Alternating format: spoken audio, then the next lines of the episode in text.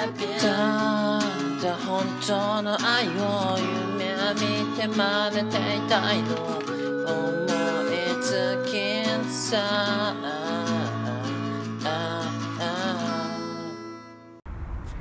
えどうも、あの、食べ放題とかのあの、バイキングで絶対食べる食べ物は、あの野菜スパ、野菜スパゲッティ、野菜スパゲッティってわかるかな？あのね、白い、白スパゲッティの GG の品格です。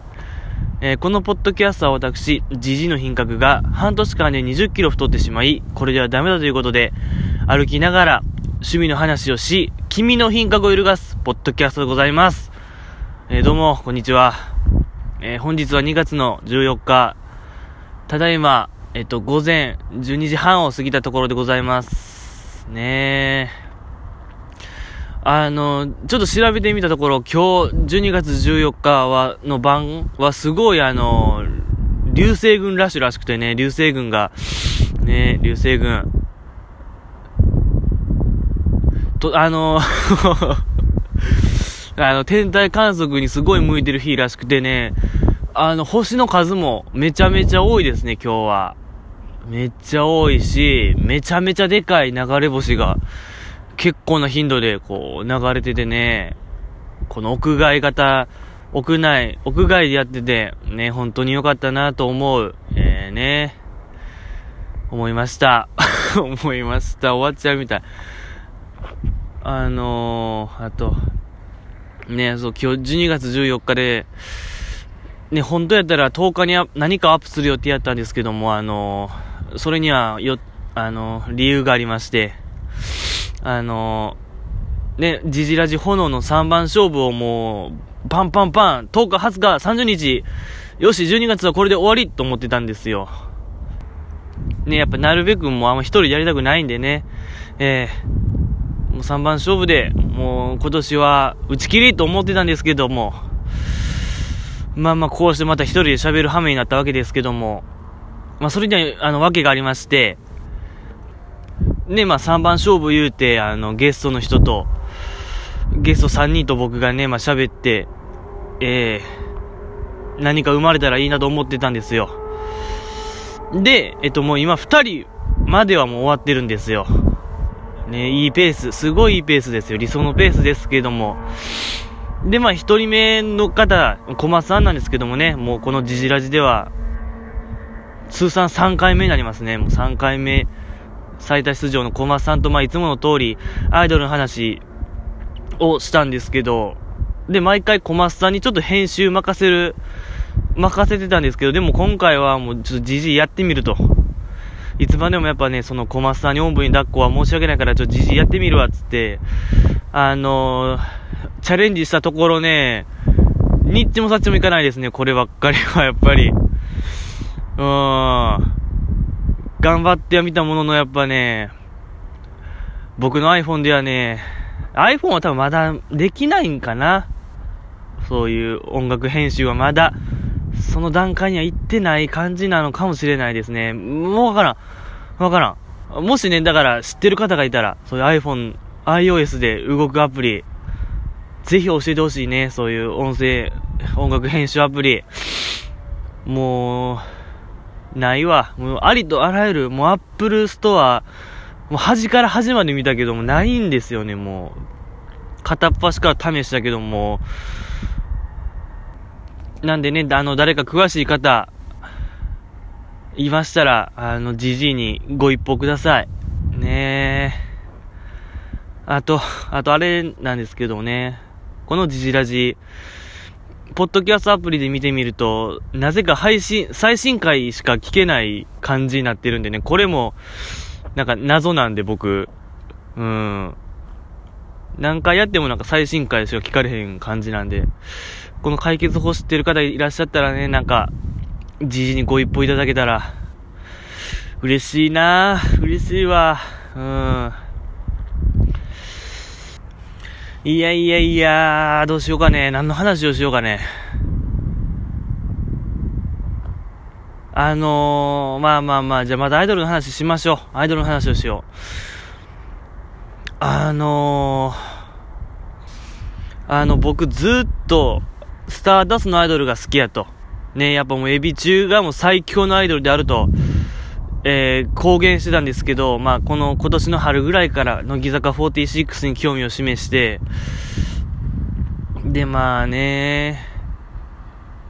今ではもう、乃木坂のアプリを一生懸命やって毎日毎日、とかさ、ね、もう来る日も来る日もやってやって、やり倒してるんですよ。で、もラジオももう聞いてね、あの、乃木坂の、新内舞さんのオールナイトニッポンとか、あとね、中田さんが出てる沈黙の金曜日とか、あと乃木坂の脳とか、正直もう、エビ中のラジオ、溜まってるんですよね、僕。もう夏ぐらいから聞いてないんですよね、僕、エビ中のラジオ。いや、これは悠々しき、悠々しき時代、さらに追い打ちをかけるかのごとく、あのー、昨日、今日発売か。今日発売のあの、ね、松村さゆりさんの写真集を買っちゃうという、うん、愚行、愚かな行為でしたね。愚かな行為というか、でも、なんか止められんかってな、あの時、自分を。うん、やっぱフラゲビーとかに置いてたからね。お得や思って買っちゃったなおい、いかんおい、いかんいかんいかんということでもう、ね、本年度、本年度というかまあ今年2017年いっぱいでもあの打ち切りとさせていただきましょう。あ打ち切りにしましょう。ね、やっぱそろそろやっぱスターダストのアイドルをね、見ていかんと、うん、いけないなということで、そうね、スターダストのアイドルの話を、スターダストのアイドル、うーんと、あのー、スタダのアイドルって結構、えー、同じ年に複数組をデビューさせるんですよ。例えば2012年、今から5年前には、あの、えっと、あの、AKB みたいに、SK と NMB があるように、スターダストも、名古屋を拠点にチームシャチホコっていうアイドルグループと、大阪のたこ焼きレインボーっていう、あの、アイドルグループを、同じ年にデビューさせたんですよね。まあ、ライバルじゃないけども、まあなんかこう、切磋琢磨してる感じなのかな。うん、切磋琢磨して、追いつき追い越せみたいなのやってて、まあ、やってまして、で、まあ2015年に、えっと、福岡を拠点に活動してる、えっと、バッテン所時代と、あと、まあ、東京を中心に、関東を中心に活動する、ときめき連、ときめき宣伝部っていうのが、2015年に確かデビューしまして、ちょっとこの、この二組の話をしたいんですよ、僕は。あの、たこ焼きれ、たこ焼き、もうたこ焼き連邦ばっか、あの、バッテン所在ね。まあ、このバッテン所在は、あの、ジジラ時内でも話しましたよね。夏ぐらいに。あの、やばいぞと。バッ、バッテン少女隊はもうかなり来てますよって話をして、熱いグループがおるよって話をしました。ねもう、うん。あの、ももクロのね、うん、ももクロのあれで。まあ、その辺聞いていただいたらいいんですよ。で、このときめき宣伝部、これがちょっとね、なかなかこのスターダストのアイドルの中でも異質を放っておりまして、えっと、ごめんなさい、もうちょっと話遡りますけど、あの、桃色クローバー Z のマネージャーがおりまして、マネージャーさん、川上さんっていう方がおりまして、まあ、この方が、あのー、まあ、その昔、沢尻エリカさんのマネージャーになってまして、同じあの、スターダストの女優さんでございまして、沢尻さんも当時。で、あのー、当時ちょっとセンセーショナルな記者会見中にあの、沢尻エリカさんがあの、別にっていう司会者の方の質問に対して、なんか、そういうぶっきらぼうなことを答えて、ちょっと世間からバッシングを浴びてる時期があり、あの、ことがありましたけども、その時に担当してたのが、あの、も、元ももクロの川上さんでございまして、まあ、その、沢尻エリカさんのマネージャーするぐらい、当時は優秀やったんですよね。川上さんは。でもまあその一件でこう監督不行き届けみたいなんで、ちょっとこう、窓際じゃないけども、一回その、マネージャー業務からはこう、外されるんですよね、川上さんは。で、当時 AKB やなんやらが、アイドルが流行ってたんで、あの、スターダストでも、アイドルをやろうってことで、その川上さんは抜擢されるんですよね。まあ、ほとんど窓際のような、あの、扱いを受けちゃったんですよね、川上さん。で、で、まあ当時子役と言いましょうか、若い子らを集めて、こう、アイドルをやろうと、レッスンの一環としてそれも、舞台度胸とかをつける一環として、アイドルやってみようっていうことで、あの、結成されたのが桃色クローバーでございまして、これだから、多分、多分、多分ですけど、長期的にやる予定はなかったんちゃうんかな？ああいうことをやってたのはね、やっぱ初め初期のももクロは。結構ぶっ飛んだことやってたから、ほんまなんかすぐ終わる予定、ごめんなさい、これはじじいのもう邪推でしかないですけど、うん、短く終わらせる予定やったけど、こう火がついた。ちゃうな。ごめんなさい、これは、この予想は、ちゃいますね。ちゃんと多分、それなりのなんか、戦略があって、ってのことやと思いますね。ああいうことは。で、まあ、あれよあれよと、まあ、ももクロはめちゃめちゃ売れまして、で、2013年にその川上さんは取締役になるんですよね。スターダストのめちゃめちゃ大出世を果たすんですよ。で、えっ、ー、と、当時、その川上さんが行った制作がございまして、これはちょっとね、噂話なんで、ちょっと真意はわかんないですけども、まあ、やったことが、えっ、ー、と、その、子役、子役らの子に選択をするんですよね。面談して、一人一人面談して、あのー、君はアイドル、アイドルやりたいか、やっぱスターダストは女優事務所やから女優をやるかどっちか、どっちするみたいな面談を一人一人やったらしいんですよ。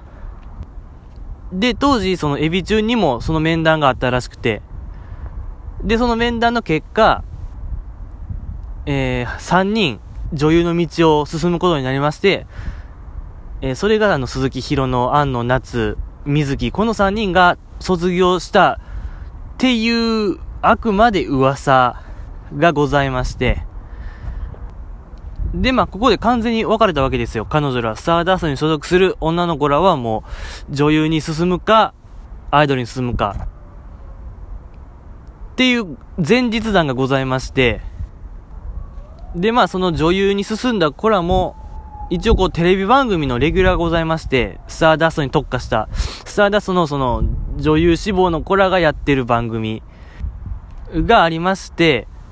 あの、その番組の企画がありまして、その企画が、あの、その番組に出てる子らから、こう何人か集めて、その子らで歌って踊る企画がありまして、で、まあ、一曲、曲も出して、で、その曲がまあ、すごい評価がよく高くて、周りからも。で、まあね、その大好評やからやってみようってことで始まったのが、ときめき宣伝部でございまして、えー、だからすごいこう、ときめき宣伝部というのは、スタダの中でも結構異質な存在でございまして、うん、この、あの、キャラもすごいみんなもめちゃめちゃキャピキャピしてるし、どのスターダストのアイドル、もう一番キャピキャピ、もうキャピキャピ度はもうスタ、あの、ときせん、ときめき戦デモが一番やし、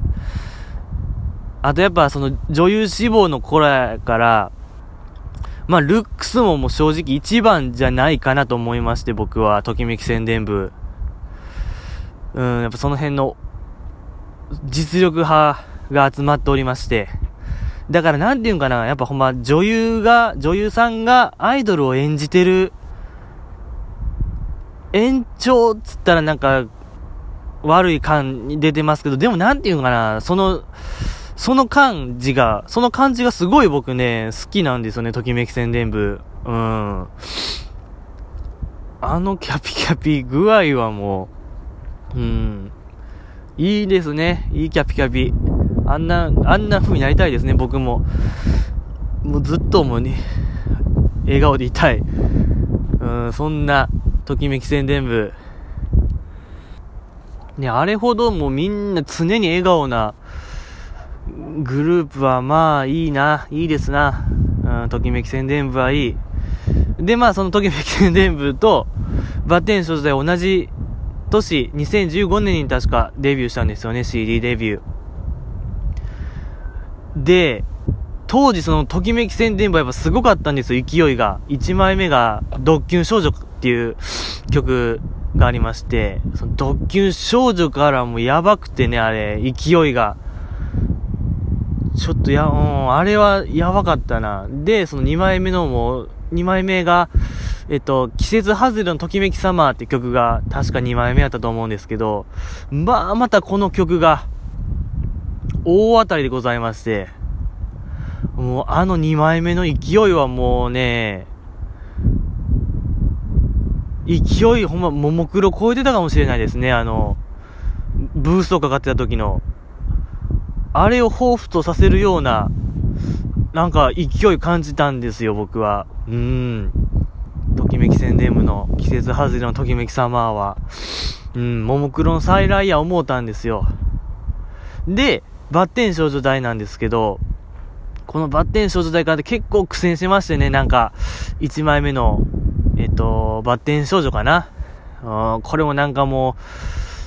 う、ねもう、口悪いって言いましょうか、田舎臭いコラがやっとるなって、やっぱ、九州、九州を主に活動拠点にしてるから、うん、素朴やなって、素朴な子らやな思って。で、まあ僕はもうときめき宣伝部をもう中心に応援しようと思ってまして。で、まあそのまままあ1年が過ぎ、2015年が終わりまして、で、スターダストは当時、えっ、ー、と、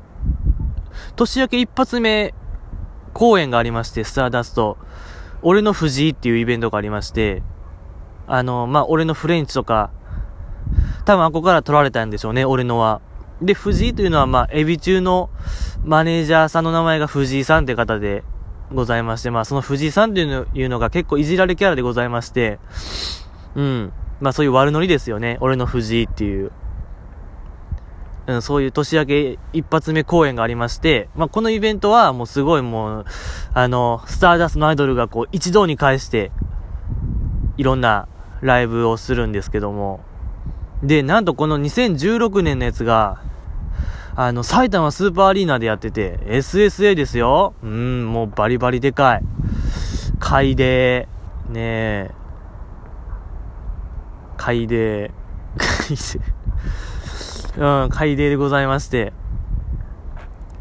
海デーで2日間ですよね、あれ確か。2days で。2days 海デーでございまして、あの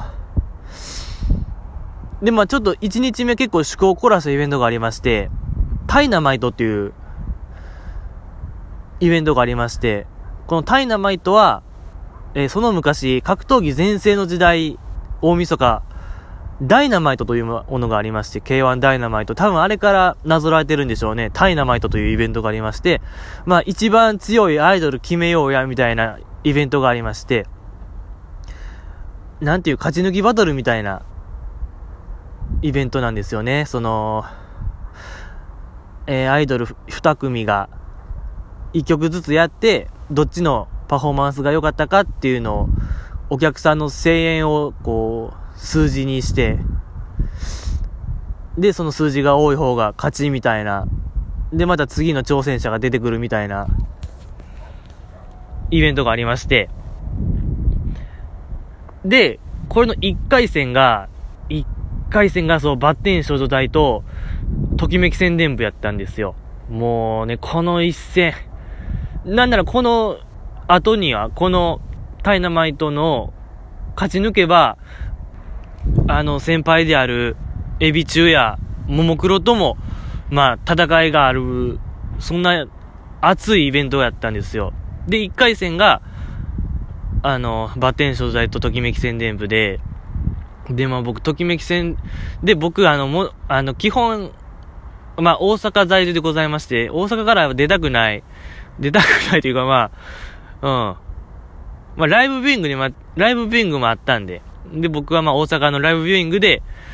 観戦いたしまして、その、タイナマイト。でね、確かあれ、結構ギリギリやったんですよね、あの時僕。ギリギリで、ちょうど、ちょうどぐらいかなっ、ギリギリ間に合うかなっていうぐらいの時にね、ちょうどなんか、映画館の前でね、なんか中東系のなんか観光客にちょっと絡ま、絡まれたっていうか、まあ、なんか道聞かれて、で、まあ、そこでちょっと手間取っちゃってね、5分10分、15分20分かな。映画館入ったらなんかも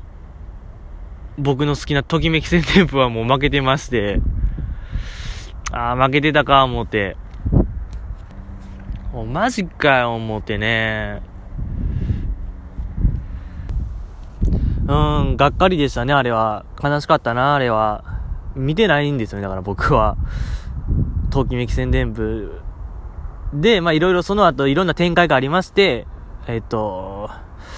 何やったっけな、あの、たこ焼きレインボーが買ったりとか、で、そっからあの、チームシャチ横の怒涛の勢いがあったりとかね、いろいろあったんですけどね、あれ、タイナマイトは良かったなうん。で、まああの、そのタイナマイトのメイキングみたいな、あの、後日その DVD ブルーレイになりまして、その舞台裏みたいなんがありましてね、それがまあ良くて、その負けた後、ときめき宣伝部のメンバーがみんな号泣してよ、控室で。おえつを上げながらも、泣きじゃくってて、もうそれ見てね、はい。もうふざけんなよ、バッテン少女隊と思ったんすけど、でもあれから、数ヶ月後かな、バッテン少女隊のなんかイベントが近くであったんで、行ってみたらまあ楽しくてね、バッテン少女隊はいいなと思ったっていう話で、まあ、そっからいろいろこう、この二組はなんかね、精査琢磨するんですよね、いろいろ。うん。今ちょっと、今、僕の主観ですけど、やっぱバッテン少女隊の勢いはすごいですね。うん。ときめき宣伝部もすごかったんけど、やっぱいろいろね、あっこは、メンバーが抜けたりとかね、メンバー一人脱退して、そっから二人入ったりとか結構、うん、展開があ、あってね、ああ、まだまだ目が離せないですね、この二組は。うん。と、まあ、こう話してる間にね、もう僕はめちゃめちゃもう手が、屋外でやってるからね、なんせ、もうかじかんでかじかんで手が、もうダメなんですよね、やっぱ。もうこの辺になるともうダメや。そうね、もう終わりの挨拶やね、これは。やっぱ30分喋りたかった。ったんですけどね、もう無理です。もう帰りたいわ。申し訳ないですね。そうそうそう。だから、だから っていうか、あの、このジジラジ炎の3番勝負、まだ最後の一枠空いてるんですよね。ですのでね、もう、あの、君ね、君、聞いてる君、どうだじじいとね、あの、喋ってみては。ただね、やっぱ、ある程度編集できる人が希望ですね。ハードルぐん上がるけど、誰か うん。やっぱ全くの初心者となるとじじいお手上げになっちゃうんで、なんせもう iPhone1 台でやってるんで、そうね。そういう、ね、 Audacity やったっけ？ Audacity 使える方とか、そういう方を必須条件としましょう。難しいな、それはちょっと。まあまあ。いや、だからね、これもし現れなかった場合どうしようか思ってね、企画倒れも甚だしいんで、うん。もしいなかった場合僕は、このジジラジ炎の3番勝負、最終戦は、私、ジジの品格対、もう自分と戦うっていう選択を僕取るかもしれないです。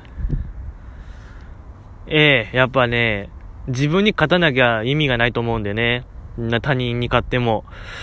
やっぱね、過去の自分に勝、今の自分に勝たんと、打ち勝たんといかん。っていうことで、今考えられるのがもう、30日配信なんで、最終戦は予定では。これね、一発逆転、初日の出チャレンジもあるしね、GG ラジ。大晦日から、大晦日から、あの、初日の、この堤防から初日の出チャレンジ。伝説ですよね、もう。絶対誰にも、リアルの知り合いには絶対言いたくない、ガチンコ、黒歴史、開幕するかもしれないしね。免れたいね、それは。絶対やりたくないね。ゾッとするね、今ちょっと口にしただけで。初日の出、ポッドキャスト撮るって。しかも河川敷一人。終わっとるねん、それは。終わってるよ。終わってるよ。それはもう、親聞いたら膝から崩れ落ちるやつやから、もう間のが、もう絶対ダメよ、それは。もうやっちゃダメ。家で降りたい。家に降りたいな。家に降りたいから。ぜひだから君のね、あのー、熱いチャレンジ、待ってるぜ。えー、ということでね、もう今日はお開きにしよう。やっぱ今回も30分は無理でした。無理でしたね。まあまあでもまあ、次はいつかな。20日までに、この炎の3番もごまさんとのね、熱い、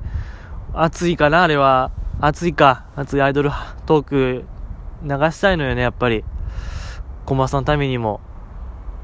えー、ですので今からね、また編集、えー、編集作業に取り掛かろう。開始ねえ、もう、開始しましょう。さよなら。